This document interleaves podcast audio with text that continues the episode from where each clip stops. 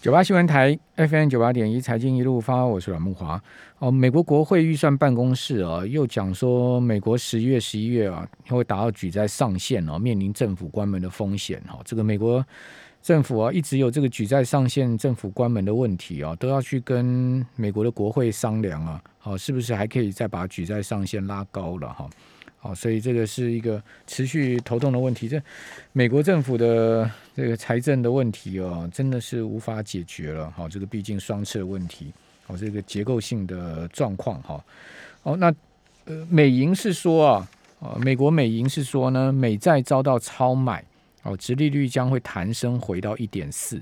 好，因为呃这一波其实美股的压回哦，跟美国十年期国债殖率的下滑是有关系的。哦这个美国十年期国债殖率一度是跌破了一点二嘛，哈，但是在最新一个交易日呢，它重新嗯这个往上弹升了，哦，这个回到了一点二九，这个大弹呢，差不多单日大弹有九个基点之多啊，哦，一下使得呢市场的信心回复了哈。那当然，呃，是股债联动呢，还是债券引导股市，还是股市引导债券哈，这是很难讲了。哦，但我觉得这个。蛋生鸡，鸡生蛋的关系也是离不清了。好，毕竟呃十年期国债殖率回弹哦，其实对于稳定金融市场的信心是有注意的。那美银是说呢，有可能八月初会进一步回升到一点四。好，那这一波美债的殖率下跌啊，就债券价格的上涨啊，呃，它到底牵动了什么？以及呢，同样是美银啊，它都会出具这个全球基金经人的调查报告。那最新的报告内容是怎么样啊？我们赶快来请教。呃，这个红利投信的投资策略部的邓胜明副总经理，邓副总你好，主持人好，各位听众大家晚安。好，那呃，邓副总，这美债这一波的值率往大幅的往下滑，而且快速的往下滑，它的背景因素到底是什么？就是其实基本上之前应该有跟听众哦，这几个礼拜前其实有说明哦。那我觉得最大的原因，其实当然有市场交易面的部分，因为在一点四零，我觉得是之前在一点七可能是一个高峰，本来就有设一个目标。那个水准其实基本上等于就是要要要下那个地方要避险，然后在但是底的比较底部的部分是设定在一点四零，但这一波你可以看，其实它跌下来速度非常非常快。对，整个相对来讲，等于就是有一些基准的一个条件，包含就是举比方来讲，比如说你你认为可能通膨的一个预期，之前可能是 maybe 是现在当然还是非常高，但之前是更高的。还有就是说对于升息可能两年后升息的可能性，那个时候的预期其实很强烈。又是升息又是预期，但是后来一下子两个月之前是降，两个月之后稍微降下来，所以我觉得中间的这个落差，其实你可以看得出来，市场已经反映了，已经反映这个因素了。等于说没有那么高，没有那么高的可能性，两年后就升息，然后通膨好像没有不会持续这么悬在半空中这么可怕，所以这样的一个情况，低档这个地方感觉十年再起就就有撑了。那市场本身就是一直在。因为呃，最近当然也看一个报告，就是那个那个数字大部分都是一些主观法人，他们认为现在这个十年债息或者说通膨预期，这个到底是高还是低？那他们现在到底是喜欢去呃，因为十年债息代表就是最标准就是投资投资等级债嘛，投资等级债是不是真的是大家是蜂拥而至？未必是啊，看起来其实大家银弹准备在那个地方，感觉都不是买不是买投资级债，反而投资级债看好度一直在下滑。这个是很有趣的，要要了解背后一个因素，是不是它真的是有点 overshooting？就是过去一直以来，它其实是在它的价格区间是已经很偏高了，所以你这样继续继续往上涨，其实大家是有警觉心的。嗯，那有某种程度来讲，是不是长期的预估？除了短期可能是 range trade，可能是一点二五到一点四五中间盘整，毕竟是深深的跌破一点四零嘛，你要回到立刻回到一点四零以上，也要很大的一个力量。但是是也是在打一个基础，就是说，如果说你未来中长期的趋势，像你看最近那个金融财报其实不错啊，嗯，那如果说金融股的一个反应是这样子，是不是告诉我们一件事？其实中期的一个趋势，interest rate high，就是升息的可能性，这个不能完全把这个黑板上完全拿掉，所以你这个反映出来是这样的一个情况。嗯，好，那呃，您您您同意刚刚美银所讲的会回到一点四吗？就是说。美银预期八月的时候，我觉得就因为就是现在八月可能七月底当然有 CFOMC，但看起来联总会七月就说话的可能性可能不是很大，但是八月是那个 Jackson 后，嗯，这个可能性是很高的。就说他他说了一些话，那是不是就趁着让市场趁势，等于就是把十年债息，它基本上在低点的那个等于是 bet 那个指数那个部分，利率的部分，它我们要再往上吹啊，等于说，哎，你说出来，不管是你你说，哎，未来可能我们开始讨论这个手表的一个时间表，它就当做一个 trigger，然后它十年债息，它就不要继续再买买那个投资级的长债，那当做一个触发点，有可能哦，不是八月的时候，可能就是九月，九月就是它 FOMC，那现在市场其实市场的一个。趋势是比较看那那段时间，所以这个可能性其实是有。那等于是一点二五这个地方没有重度跌破，然后一点四五是看起来像是上档的一个天线，回到一点四零到一点四五，我觉得这个短期、中期趋势这种可能性是非常存在的。我我个人是认为有可能。好，那呃，美银的全球基金经理人报告这次有什么样最重要的？我们要值得来先来讲呢？呃，我我觉得第一个就是说，你你。你要是不，因为其实它这个这个报告，它虽然是在讲信用投资，但是你也可以当做蛮有趣的，就是说，你也可以把它当做一个风险资产的一个测水温，或者说你你不晓得到底法人他现在是怎么看。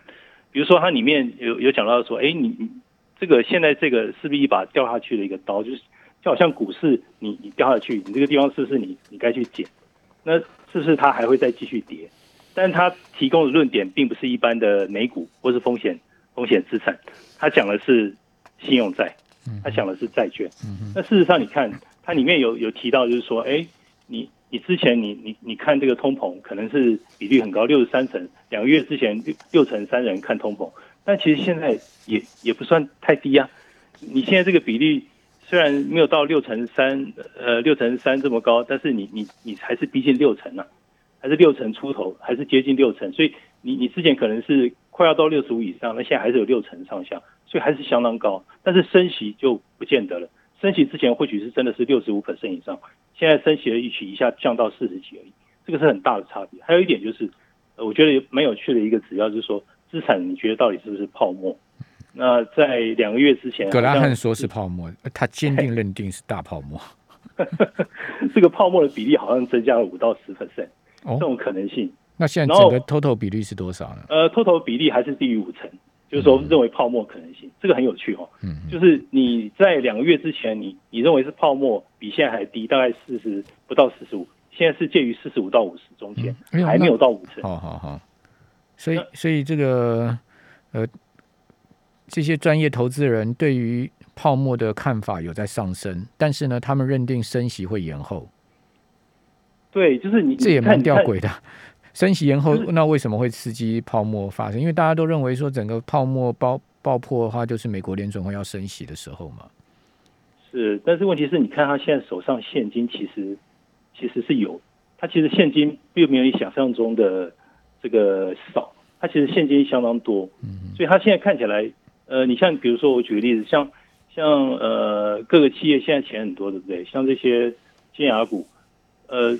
你看他要去，他动不动他要去回购库藏股是很容易的事情，因为他那个现金水位一拉高，他只要觉得说他股价有危险，或者说相对来讲他觉得是被低估了，他就可以做这个动作。对，企业的钱很多，然后投资端的钱也非常多，法人的钱很多，所以代表他用脚投票这个部分，其实他现金是摆在旁边是相当多的，等于一直伺机而动。现金到底多到多少？我这边正好一个资料，这个标普五百企业现在目前的。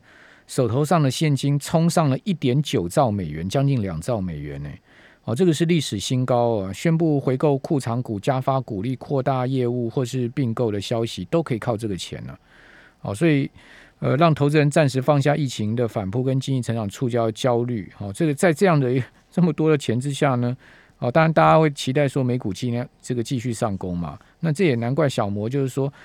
看标普五百指年底会到四千六，好，这个再次上调他们的预估目标。好，那呃，这个钱这么多，企业手上的钱这么多，哦，是这个企业回购股票很重要的利基嘛，对不对？那问题就是说，他们真的会在这个时候去回购自己公司的股票，这个呃，不断的买进吗？比如说，你你你价格讲，比方来讲啊，比如说真的是碰到一一个比较大的一个回撤的时候，可能他那个。这个时候，它的优劲的力道会出来，对对对，就会出来。就是说，你当你觉得市场一直在跌、没信心的时候，它可能就跳出来，去去补这个力量。相对来讲是这样，等于就是说，当市场在强势，等于说是还风险承受度还相当高的时候，它可能不需要这样做。嗯嗯。当市场不稳定的时候，比如说钱又跑又跑到十年债券去了，就去跑去躲风险了，那可能它这个力道就出来。另外一个指标可能是看比特币是不是会继续跌了。比特币最近这几天又涨回来了，到三万二了。感觉所以这个通膨的那个它这个耐震度不是通膨耐震度，就是它那个风险资产的耐震度，感觉上好像还在那个地方，感觉只是它的预期报酬率会下调一些。等于就是你你如果出现短期很快的下跌，那市场其实钱是虎视眈眈在这个地方，等于也不会让它这个点就立刻就好像感觉崩掉，因为市场现在一直在怕是说你经济是不是走到一个高峰，是不是已经见高了。你通膨也见高，你经济也见高，是不是不行了？那我们看，其实有蛮多法人的估计啦。今年的现在，现在你你估三季度的一个财报嘛，现在看起来感觉这个数字还还不错。那但是今年的 base 到明年后年，其实这个 EPS 好像还是往上垫，他们并没有看很坏，而且他觉得经济解封不是一次性的事件，他觉得是一个过程。等于就是你你是不是不要太早低估了这个经济解封的这个相关的一些 impact？就是去年。深深的叠在地板上那些低基期的东西，是不是未来就是轮到他们去发挥了这种可能性？或许提供一个耐震度。嗯，那像葛拉汉这样子的传奇投资人，他们都已经是旧时代的人物了吗？一直在喊泡沫，什么大崩盘，你觉得是吗？我我不敢说他讲话完全没有道理，因为毕竟你看那个估值的角度是老人给我闪开，把你关进老人院。好，我们这边休息一下，等下回到节目现场。九八新闻台。FM 九八点一财经一路发，我是阮木华。刚刚在广告期间，我们的现场直播做了一个简单的这个民意调查啊，就是认为葛拉汉啊这个泡沫论啊，这个赞成的加一，好不赞成的减一，好在我们的现在目前直播的平台上哈，呃大家都已经开始在投票了。目前看起来不赞成的人比较多了哦，这个 葛拉汉每天喊泡沫，那美股就每天创新高就对了。哦，那也有人赞成，但是赞成相对少一点。哦，那有人说的道理也很有道理哈，说这个泡沫就跟欲望一样，永远都有。但但记得啊，欲望也有消失的一天，对不对？无欲则刚啊，但要刚吗？叫无欲啊啊！好了，那我个人的看法是这样啦，我觉得如果从联准会的角度来看，他绝对不可能呃坐视美股崩盘嘛。这个是第一个好，第二个呢，就是说从刚刚谈到了美国五百大企业手上现金逼近两兆，那各位也想看，那如果说美股崩盘的话，谁受伤最大？好，就是这些有最多股票的大咖嘛。好，那包括全世界的各国呃所谓的主权基金啊等等啊哈，呃这些大户啊，华尔街这些有非常超级有钱人，他们的钱比我们想象多太多了啊。那那从这些有钱人的角度去思考。哦，他们当然不认不乐见，哈，不乐见这个金融市场的崩溃，哦，那但是呢，从呃另外一个角度去思考，这个全世界金融市场有没有超涨跟泡沫的问题呢？呃，当然是有嘛，哦，这个是毋庸置疑的。比如说我们讲航运股，为什么两百三十三块的地方就崩下来？哦，就因为市值太大了嘛，推不动了嘛。它修正下来，市值变小了，基本面仍然是好的，那它当然就有这个在回升或者回弹的机会。这个金融市场就是这样子。哦，所以我觉得修正有啦，但是要真正大崩啊，几率可能不大了。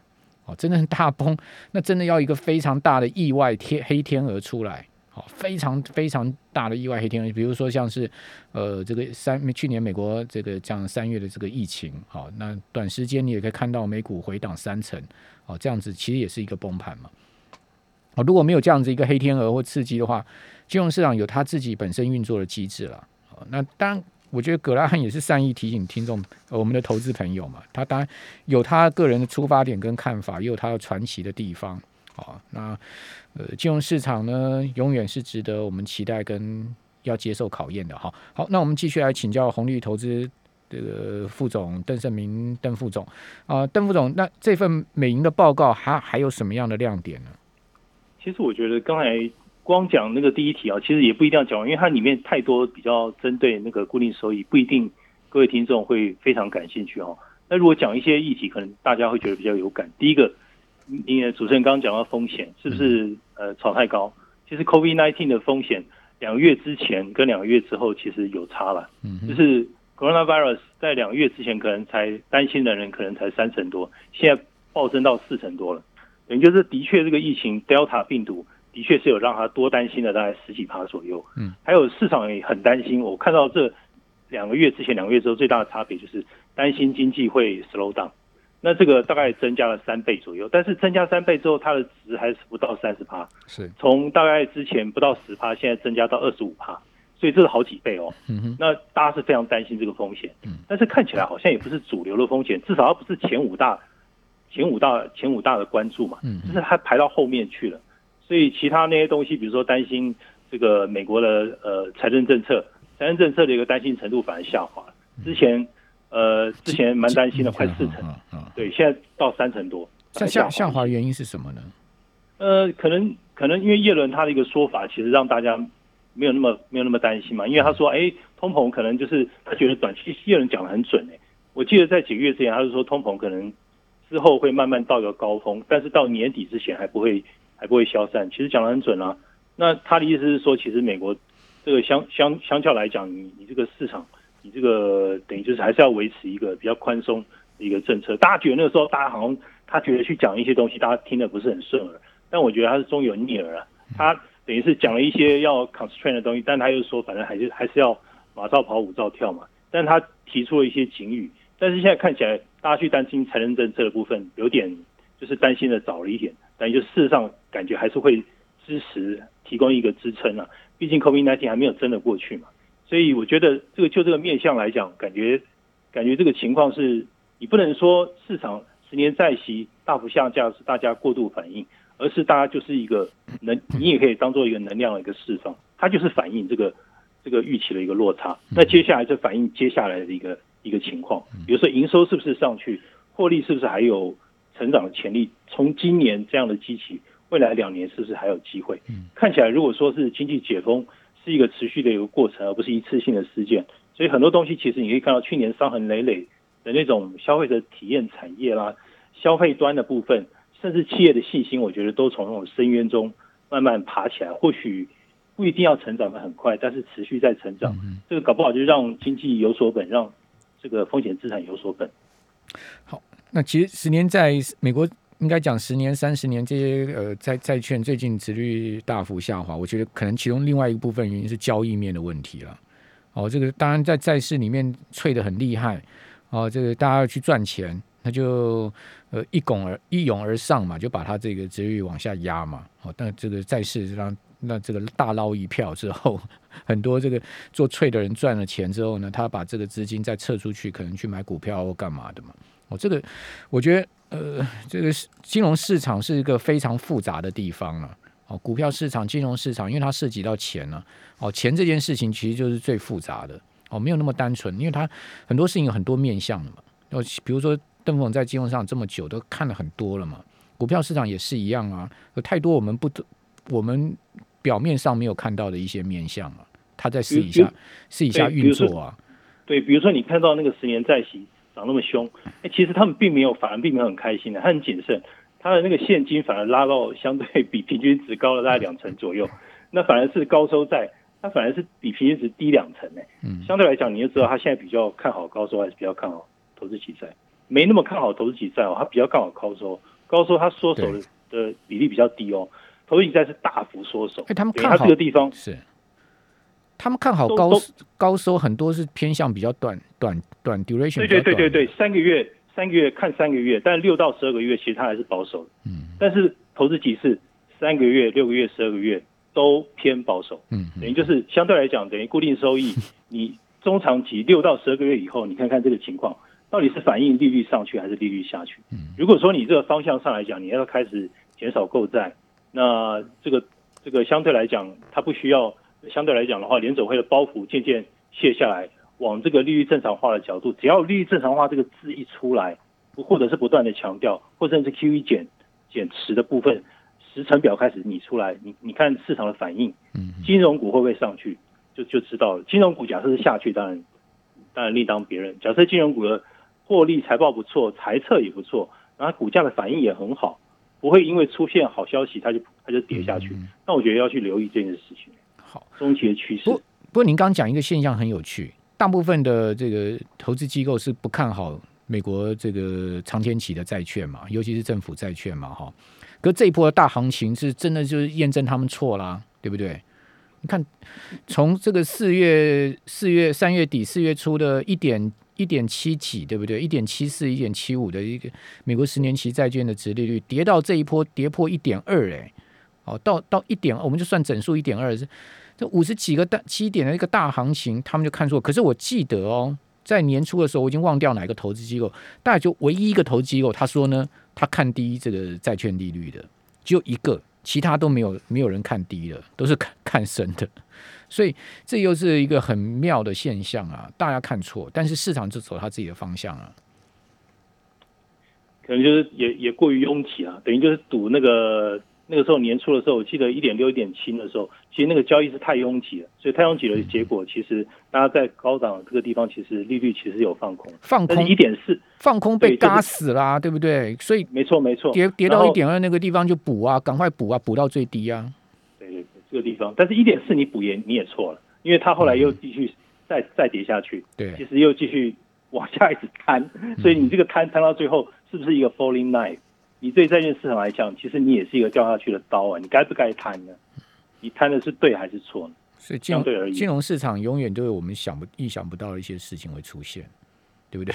你说，你说那个四月、三月、四月的时候，谁谁谁敢讲说美国十年期国债值率到七八月的时候会跌跌到一点二啊？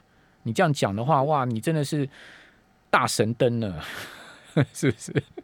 没有人敢这样讲啊！真的是大神灯啊！哦。所以金融市场真的很妙了，就是说他永远都在走他自己的路，就是他永远跟你想的不一样了。好，那最后邓副总帮我们做个结论吧。我们现在该怎么布局我们的资金呢？大概剩下三十秒，请您讲快一点。我我觉得之前就是年初至今这些价值股其实未必未必完全没有机会。还有一点就是去年受伤的这个族群，那我觉得消费的部分。其实我觉得，或者是甚至跟景气相关的，你看最近那个非非必需性股票，其实涨起来速度很快。我觉得跟景气联动的部分，然后还有跟消费者体验、航空旅游等等，我觉得这一块其实这个大的这么大的一个板块，我觉得都有机会在等于从低比较低的机器往上走，这是这个部分。